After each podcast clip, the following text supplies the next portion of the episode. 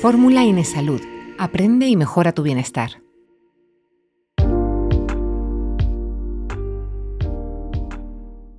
Cuando se trata de éxito profesional hay pocas cosas tan importantes como la capacidad de comunicarse.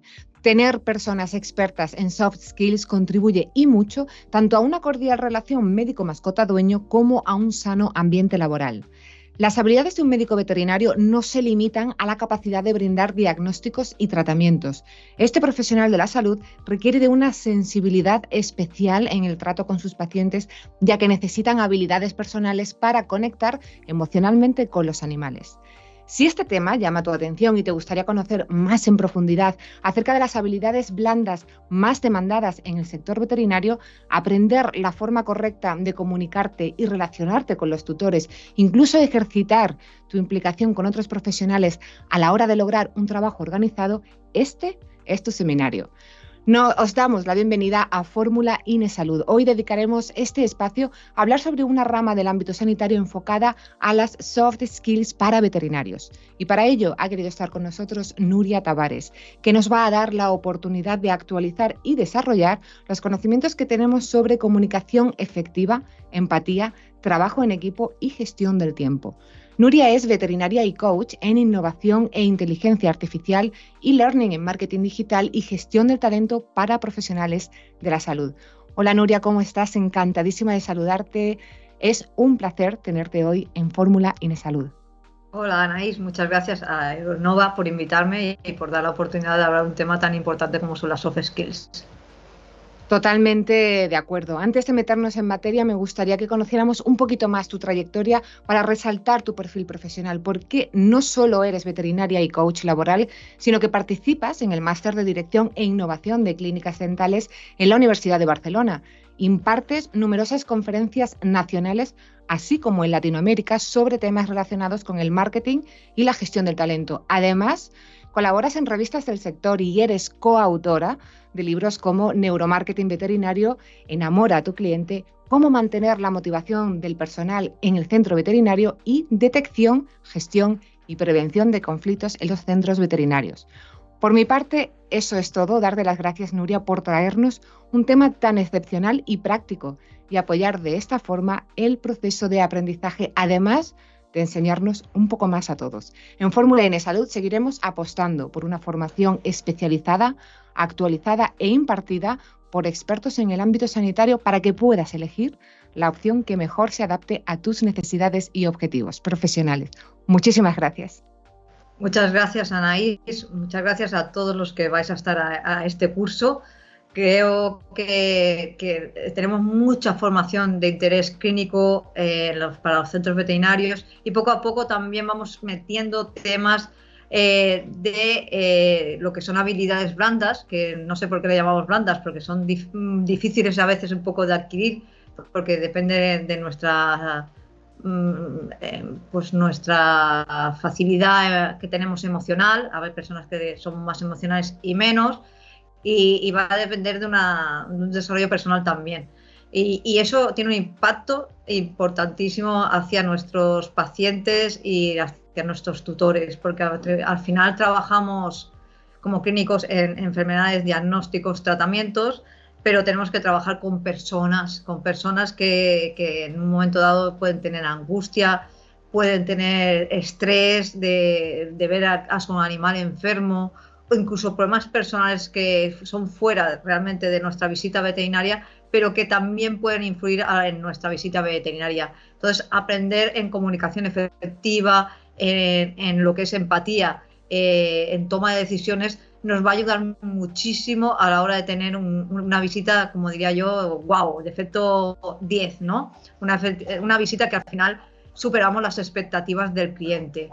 Y, bueno, si nos parece, nos metemos ya en el tema, ¿vale? Lo primero deciros, hay un concepto que, en, veterinaria no, tenemos mucho, los centros no, lo tienen desarrollado, que es un diccionario de competencias. En, muchas empresas, empresas un poco grandes, tenemos, eh, tienen lo que es una definición de las competencias claves que tienen en su empresa. Esas competencias claves es eh, las competencias a nivel de nombre son, las mismas para, para todo eso.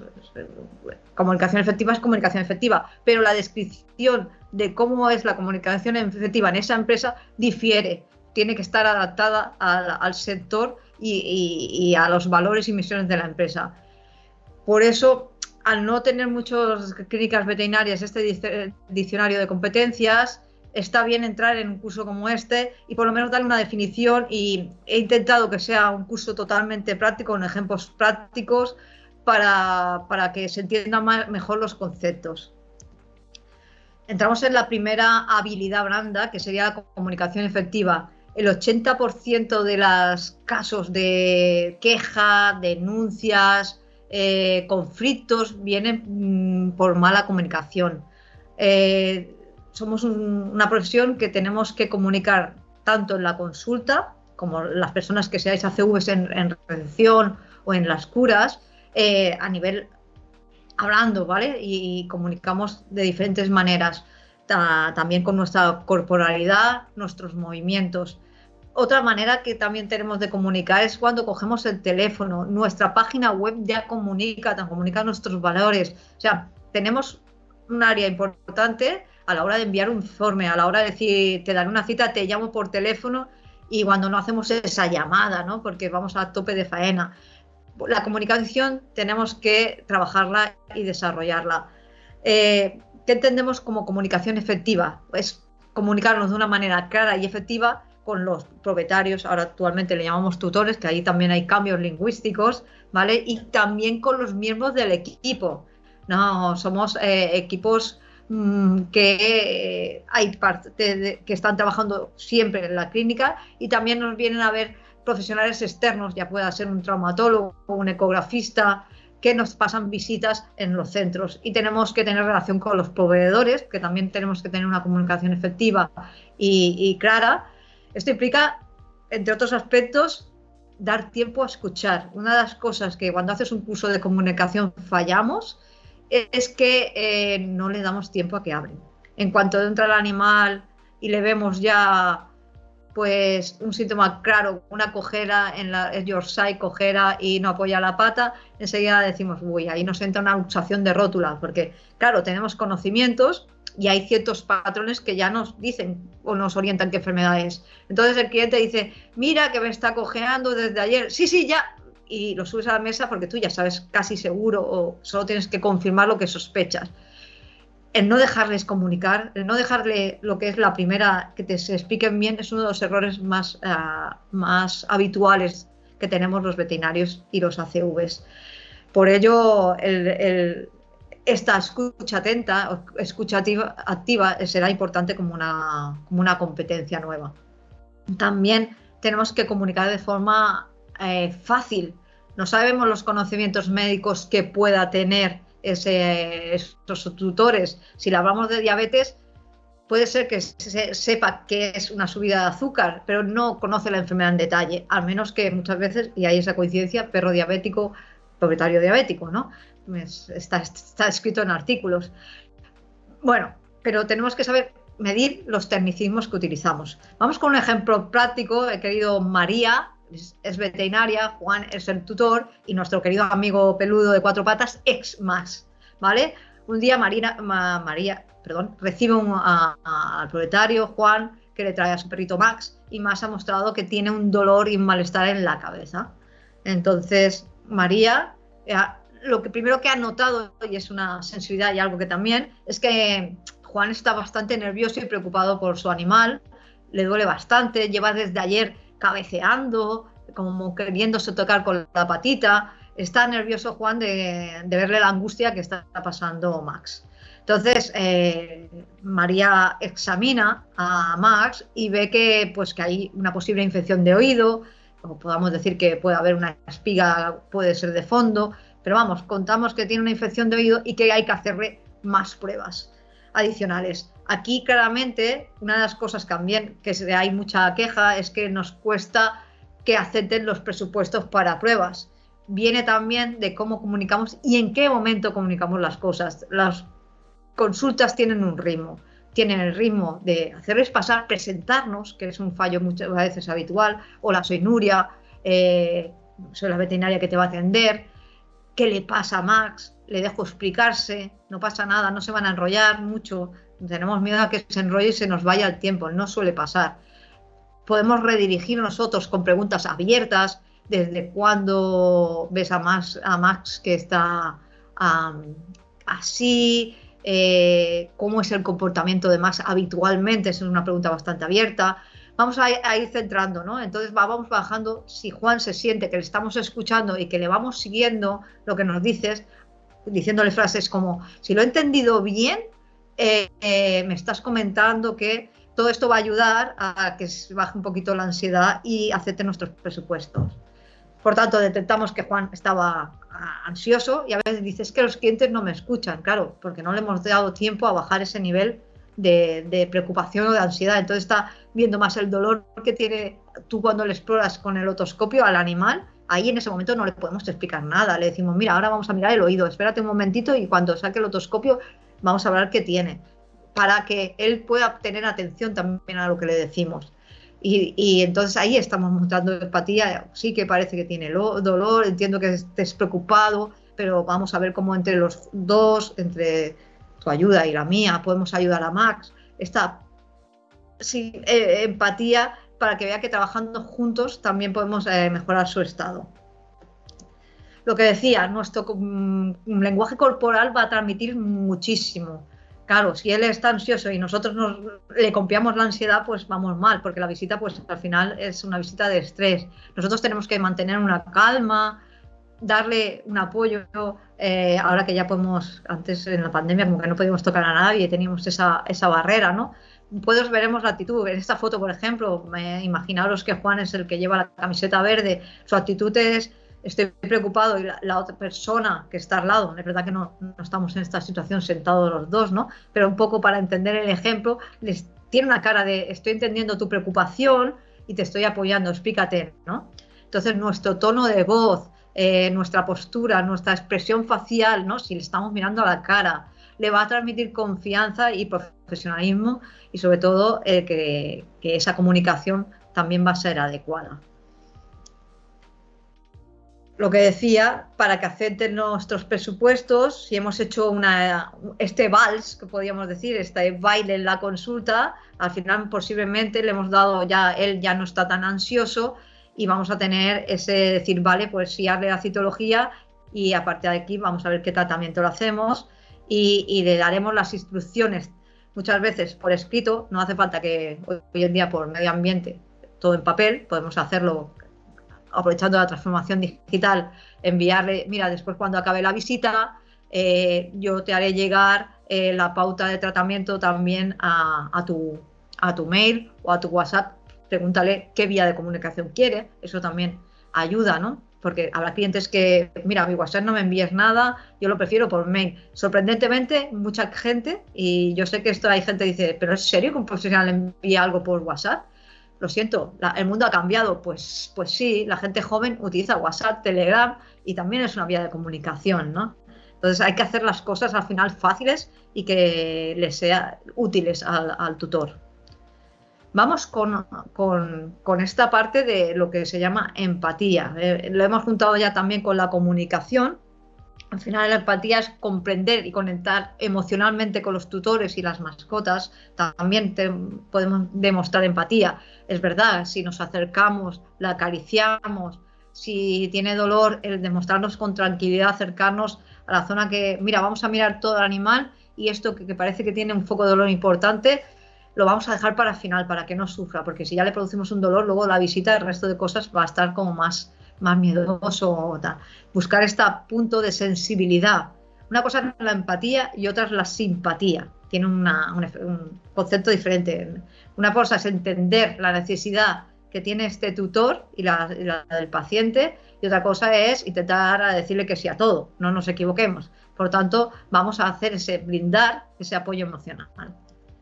Os pongo un ejemplo, ¿vale? El veterinario en este caso es Alejandro y nuestra mascota es Coco un coco es un guacamayo azul, precioso, y está demostrando un síntoma de debilidad, la pluma está desaliñada, está, está que se llama, y tiene falta de apetito. Siempre ha sido muy goloso con los cacahuetes, eh, cuando pide su manzanita, su pera, y ahora no pide. Coco realmente viene de una familia, ves lo importante es conocer, no tenemos que conocer solo al animal, viene de una familia, como veis en la foto, numerosa. Coco es del abuelo, que en este caso, además la familia, el abuelo está enfermo. Coco, pensar que un guacamayo puede vivir 50 años. Hay, hay, personas que, si has hecho exóticos, han, heredado una tortuga eh, de, que era del abuelo y ahora ya es de la nieta, ¿no? Pues con un guacamayo, pues con 50 años puede pasar. Entonces hay una implicación familiar, porque ha estado siempre ahí como un miembro de la familia y muy constante, y además hablan, interaccionan mucho. Entonces, no solo eso, tienen una situación familiar difícil porque el abuelo también está enfermo, doble padecer porque el abuelo está viendo su animal, su, su compañero también, pues que está padeciendo la enfermedad. Sabemos que en ese momento tenemos que cubrir eh, dos necesidades. Eh, evidentemente, somos, nuestro trabajo es diagnosticar y tratar al animal para intentar, en el caso que se pueda, curarlo y que siga su trayectoria feliz con la familia. Eh, pero tenemos que utilizar esta comprensión emocional y esta, para darles confianza y seguridad a, a la familia. Los escucharemos, esa parte de comunicación, y Alejandro va a tomar tiempo también para, para, para valorar todos los síntomas y pero sobre todo también eh, conocer qué, qué hábitat tiene y conocer más al animal. Utilizamos ese dicho lenguaje sin muchos tecnicismos, ¿no? Eh, veremos que nos tenemos que ir acercando con nuestra empatía a esas preocupaciones que puedan tener, como puede ser preocupaciones financieras. Oye, en este momento y algunos los habrán pasado, los que estáis aquí, el interés de la hipoteca ha pegado un subidón y, me ha subido la hipoteca 300 euros, el tratamiento que está teniendo eh, el, abuelo eh, es eh, de quimioterapia, es caro y estamos económicamente un poco más justos, ¿no? ¿Cómo lo podemos hacer? y nosotros tenemos que darle tranquilízate, vamos a ver cómo encontramos métodos de financiación que te pueda asesorar. No somos financieras, las clínicas veterinarias, pero sí que tenemos que tener esa sensibilidad a lo que está pasando, eh, en este caso, esta familia. Otra habilidad nueva es el trabajo en equipo. Eh, somos equipos en las clínicas, actualmente la mayoría son de tres personas a 8 o 10 y luego un formato ya más grande de 30, 40, dependiendo si es un hospital. Imaginaos un hospital donde tenemos una, una, recepción eh, que puede haber una o dos personas, eh, tenemos eh, los veterinarios, tenemos los ACVs, algunos serán de hospital, otros de quirófano, son equipos que tienen mucha relación con el mismo paciente, pero en diferentes fases. Y es fundamental el, coordinación y el saber delegar tareas. Os pongo un ejemplo. Esta es la clínica veterinaria Animal Care. Tiene dos veterinarios, dos ACVs, un personal de administración y fijaros, una cosa que a veces no pensamos en los equipos, el servicio de limpieza. Pensar que a veces es dentro de, eh, está dentro de la plantilla y a veces pues incluso celebras un cumpleaños y dices, va, comeremos, traeremos unos croissants y tal, y a veces no incorporas a estos. Y la limpieza de un centro es imprescindible y esta persona tiene que sentirse reconocida también por nuestro centro. Por tanto, aquí brindo también el, el sentir hacer en equipo a todas las personas que puedan estar en ese centro. Bueno, Animal Care recibe mucha afluencia inesperada. Tiene, de pronto, tiene un pico de trabajo importante y además de casos como difíciles. Tiene una perrita que han rescatado y la, veterinaria etóloga eh, dice que ese perro no se puede manipular de ninguna manera porque ha demostrado miedo, miedo a las personas. Entonces va a ser una visita bastante complicada. Han estado trabajando un poco para bajarle la sensibilidad pero la recomendación de la veterinaria es que no entre el animal sin sedarse y que no se le haga ninguna manipulación sin que esté totalmente sedado. Eso va a cambiar de pronto de una visita a, más tiempo. A la vez entra un gato eh, que pesaba 3 kilos y de pronto ha perdido 4 kilos y ha perdido un kilo y medio de peso, el pelo áspero. Teníamos además programado citas de vacunas, de revisiones y algunas vacunas de Alemania, que ya sabemos que además hay que hacer un test antes de poner la vacuna y eso también es mucho tiempo. En ese momento son esos momentos de estrés que entran los equipos y aquí será imprescindible eh, gestionarse el tiempo y saber delegar tareas. ¿vale? Eh, ¿cómo, ¿Cómo nos gestionamos? Pues nos tenemos que hacer una comunicación efectiva. Cuando apuntes y apuntar historial para que la otra persona entre en el programa y sepa lo que tiene que hacer. Tendremos que decir, vale, tú con el gato eh, haces la analítica, aceptar. Y si todo el ciclo de personas funciona, como una máquina, eh, yo doy conferencias de equipos de alto rendimiento, por ejemplo, para que funcione, que es tener protocolizados eh, los procesos, tener eh, un buen liderazgo en el centro que haya hecho charlas no solo de técnicas, sino de, de, de, perdón, de competencias blandas, de soft skill, como es el caso, ¿no? Haber hecho incluso simulacros en algún momento, en, humanas hacen simulacros de reanimación, pues hacer simulacros de momentos de estrés, cómo funcionaría el equipo y, en qué fallaríamos, ¿no? Eh, por el estrés. Todo esto nos va a ayudar muchísimo a esa competencia que es trabajo en equipo. La gestión del tiempo, que viene bastante ligada, si nos gestionamos bien el tiempo y además eh, gestionamos bien el trabajo en equipo, vamos a tener eh, un, éxito a la hora de trabajar en, la clínica. Vamos a tener, como es lo que una de las cosas que, más padece el sector, es de, mucha carga eh, laboral bastante variada. Eh, tenemos que pasar visitas, llamadas, dar citas, eh, dar resultados. Pues esta gestión del tiempo también tiene que ser eficaz y tenemos que tener un protocolo. Los procesos protocolizados suelen funcionar mejor. Primero pensar en lo que es importante y urgente. Y eso lo vamos a poner al principio. Luego lo que es importante, pero ya no es urgente, sabéis esta tabla, ¿no? Y lo que ya no es ni importante ni urgente, puede esperarse tenemos que saber qué plazos hay para cada cosa. En la gestión del tiempo podemos entender que, hay eh, varias, varias cosas que pasan en nuestro centro. Tenemos ese calendario de citas que sabemos que, a veces se colapsa porque hay lo esperado y lo inesperado, las, urgencias, y a veces hay una mala gestión de la gestión de citas, ¿no? Eh, te puede pasar desde que a veces el programa informático se vuelve loco y te suma la cita desde las 9, de que alguien se olvida de quitar una cita o la da por teléfono y no la apunta en el calendario y de pronto tienes dos citas y en ese momento solo tienes un veterinario para que la atienda y entonces haces esperar al, tutor 20 minutos y encima comunicación, no le decimos, mira, ha, llegado una urgencia, discúlpanos, vamos a tardar 20 minutos, ¿quieres estar en el parque paseando y te llamamos por teléfono cuando estemos? O quieres un café. El calendario de citas, si falla, la verdad es que crea un, embudo que puede ser eh, muy estresante. Calendario de cirugías, lo mismo, ¿no? Eh, poner la cirugía que vas a empezar a las 11 y, no haces una buena gestión del tiempo y se te va y empiezas a la una, con lo cual se te va a juntar con las visitas que tienes luego la tarde, ¿no? Las formaciones, eh, dejar el tiempo para las formaciones. Una de las cosas fallos que veo que tenemos como sector es que las reuniones de equipo no se, no se calendarizan perfectamente. Siempre se ponen, eh, los martes haremos una reunión de una a dos. Y si viene algo que no es muy urgente, pero consideran importante, lo meten en... bueno, como es la reunión y estamos libres, lo ponemos ahí. Error. Esa reunión va a ser mucho más efectiva que esa vacuna o esa que has puesto que no era ni, importante y urgente. Debes respetar el tiempo de formación y de reuniones. También debes gestionar bien las vacaciones. Y cuando digo gestionar bien las vacaciones, el que se va, se va. Es cómo se queda el resto de equipo y cómo se va a coordinar para que no le caiga el peso a un veterinario en, en concreto o que te des cuenta y dices, ostras, no lo he coordinado y esta tarde no tengo veterinario y te encuentras por la mañana y tienes que llamar al otro, oye, quédate hasta bien en la tarde, que no lo hemos hecho bien.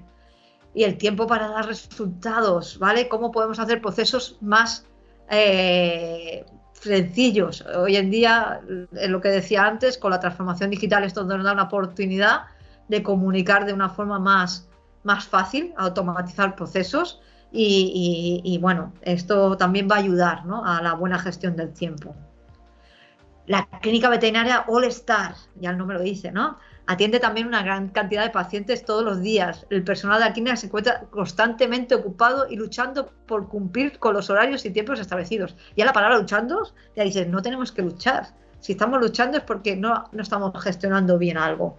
Porque en realidad, si está todo coordinado, no tendríamos que tener la sensación de lucha, ¿no?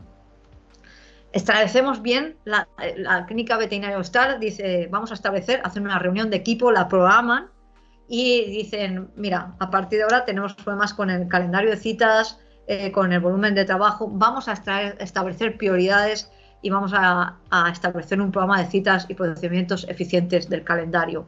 También vamos a ver delegar tareas. Me encuentro a veces veterinarios que están haciendo tareas que puede hacer perfectamente una CV porque ya están capacitados y cada vez tienen más formación, dices, ¿para qué estás haciéndolo tú si tienes un compañero que está libre, que te puede apoyar para hacer esa cura, ¿no? Y tú mientras puedes adelantar esa visita que está saliendo tarde. Aprender, parece que si lo delego es que no quiero hacerlo y que le paso el marrón a otro compañero y al revés, todo lo contrario, es un trabajo en equipo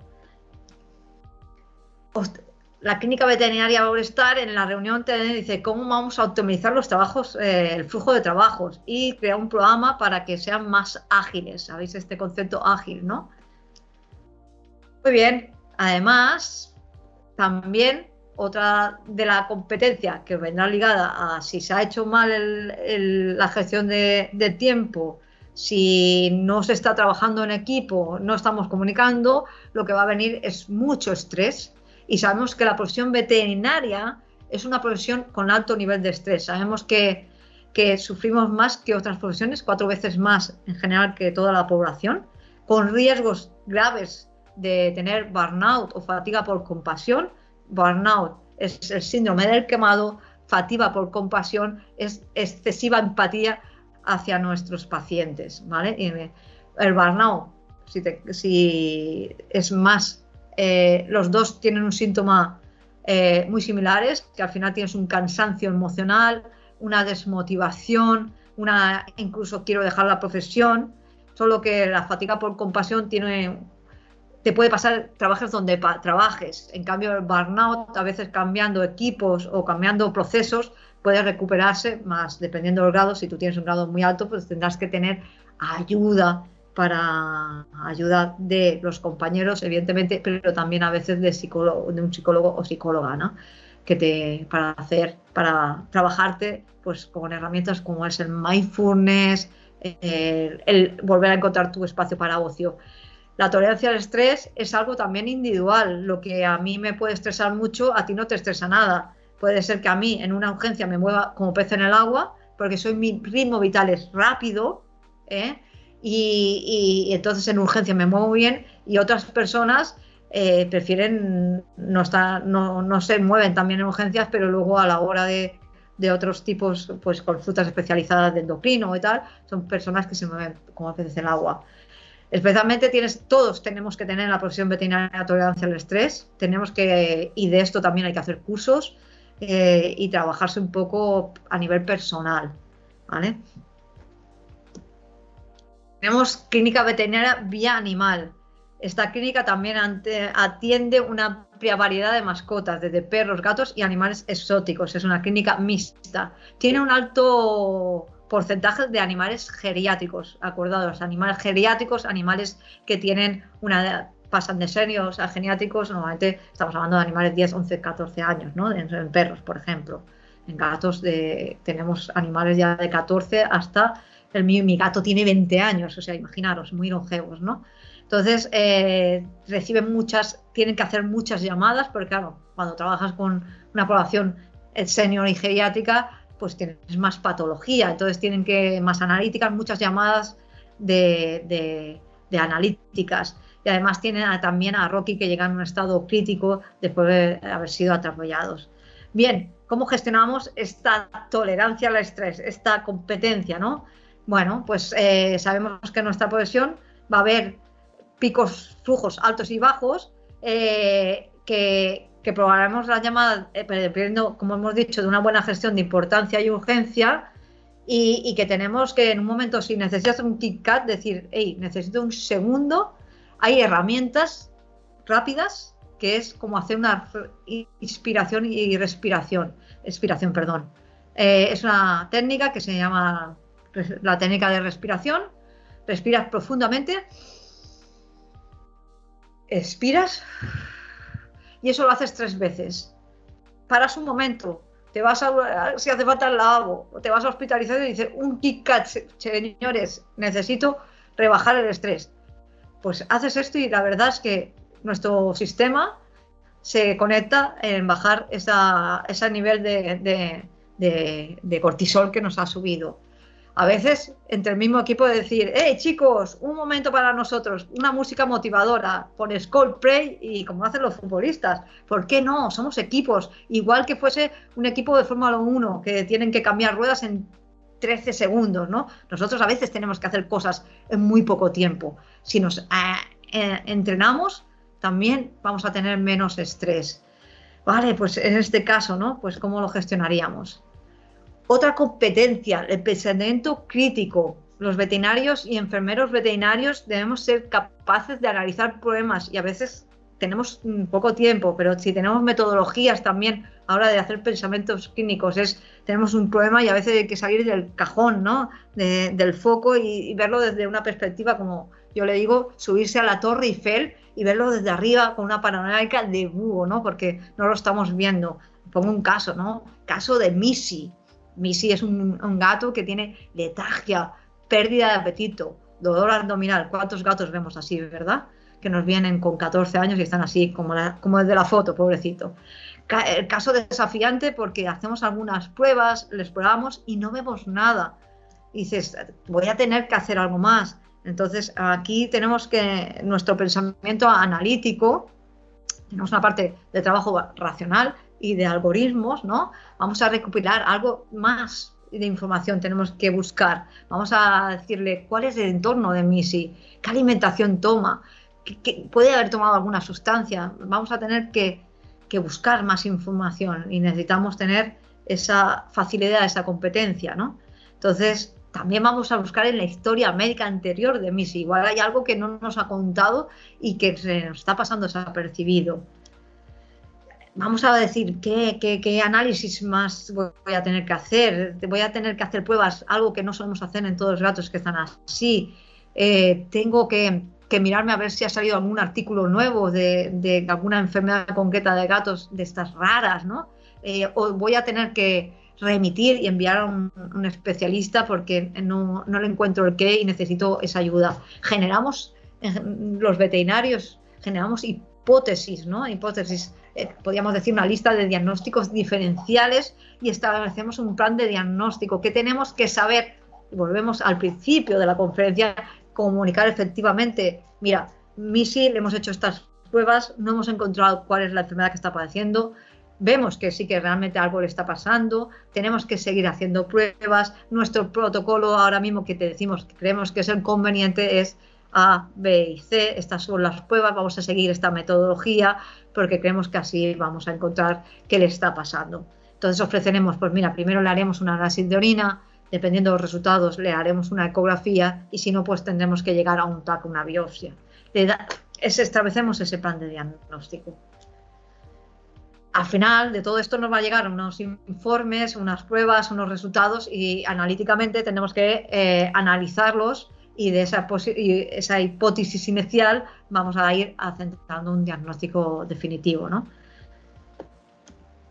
Y sí, al final de, todo, pues eh, sí, por suerte el diagnóstico es una enfermedad curable y tratable, ya sea crónica o, o aunque, se, aunque se queda crónica, quiero decir, pues le haremos un plan de tratamiento y en el caso de tener que dar una mala noticia de que no va a haber un, tratamiento eficaz, también tendremos que gestionar con empatía, con acercamiento, lo de dar una mala noticia. Hay metodologías eh, para dar malas noticias, esto nos ampliaría ya, se nos iría de este curso, pero también eh, es muy interesante aprenderlo, ¿no? porque es en nuestro día a día cómo gestionar, dar una mala noticia o cómo gestionar eh, una eutanasia, pues tenemos que tener esa sensibilidad de buscar una sala que no haya ruido, dejarles un espacio a los tutores para despedirse, eh, estar muy calmados, acompañarlos, a tener a, una mano, si en un momento dado en el hombro de, alguna persona que, esté llorando, ofrecerle,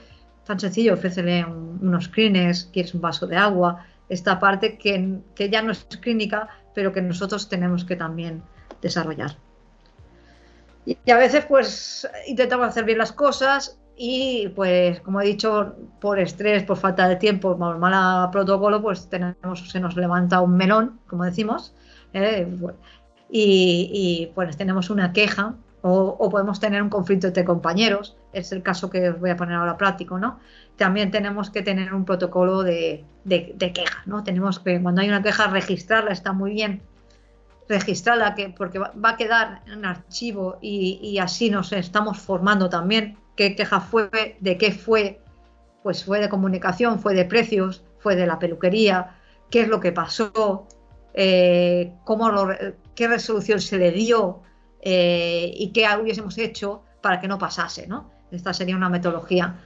Os pongo el ejemplo de eh, Clínica Bomba, qué mejor título que para una clínica, una bomba donde va a estallar una bomba, porque tenemos dos personas en el equipo que son veterinarios, que está Tony y Sara, que los dos son muy talentosos, muy buenos en su área, pero no está, les está faltando una comunicación efectiva, les está faltando una comprensión, y esto está dando que se está dando momentos de tensos entre el equipo, ¿no? Entre ellos dos, pero esa tensión es como se vuelve en el ambiente, ¿no? Y es incómoda para el resto de compañeros. Entonces está afectando este, este conflicto claramente al día a día de la clínica, está afectando al trato a los tutores y a los pacientes. Entonces tienen el paciente llamado Oliver, necesita una cirugía urgente y empiezan a Tony y Sara a liarse ahí que sí, que no, que sí, que no, por cualquier motivo, ¿no?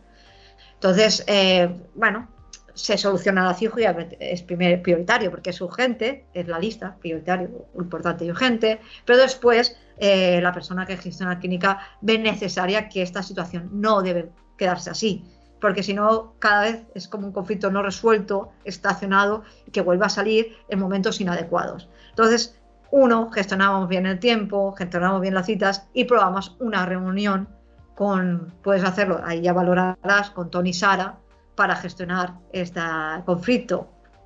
Y a veces puedes hacer una reunión con todo el equipo para que, eh, decir, hay un desacuerdo, está pasando esto. No, tú, Tony, jamás tú, Tony, o tú, Sara, eh, estás haciendo, sino está pasando esta situación, esa es la parte de comunicación efectiva. Eh, me he dado cuenta que esto está pasando esta situación, eh, al no comunicarnos de forma adecuada está creando un, problema a la hora de trabajar, no trabajamos en equipo, ¿qué podríamos hacer? ¿no? Entonces, eh, la gestión de conflictos es eh, tener esa herramienta, esta soft skill, ya sea hacia los propietarios, hacia los propios miembros del equipo, entre socios de una clínica, va a ser importante. Clínica Bomba al final se decidió eso, vamos a hacer, vamos a buscar un espacio eh, en, la sala del personal, en una hora concreta, donde no haya en ese momento una visita después que nos presione y no podamos hablar con tranquilidad, en un ámbito seguro, decir, venga, ¿cómo lo podemos solucionar? ¿Qué, podemos, qué vas a poner tú de tu parte? ¿Qué vas a poner tú de buscar puntos en común?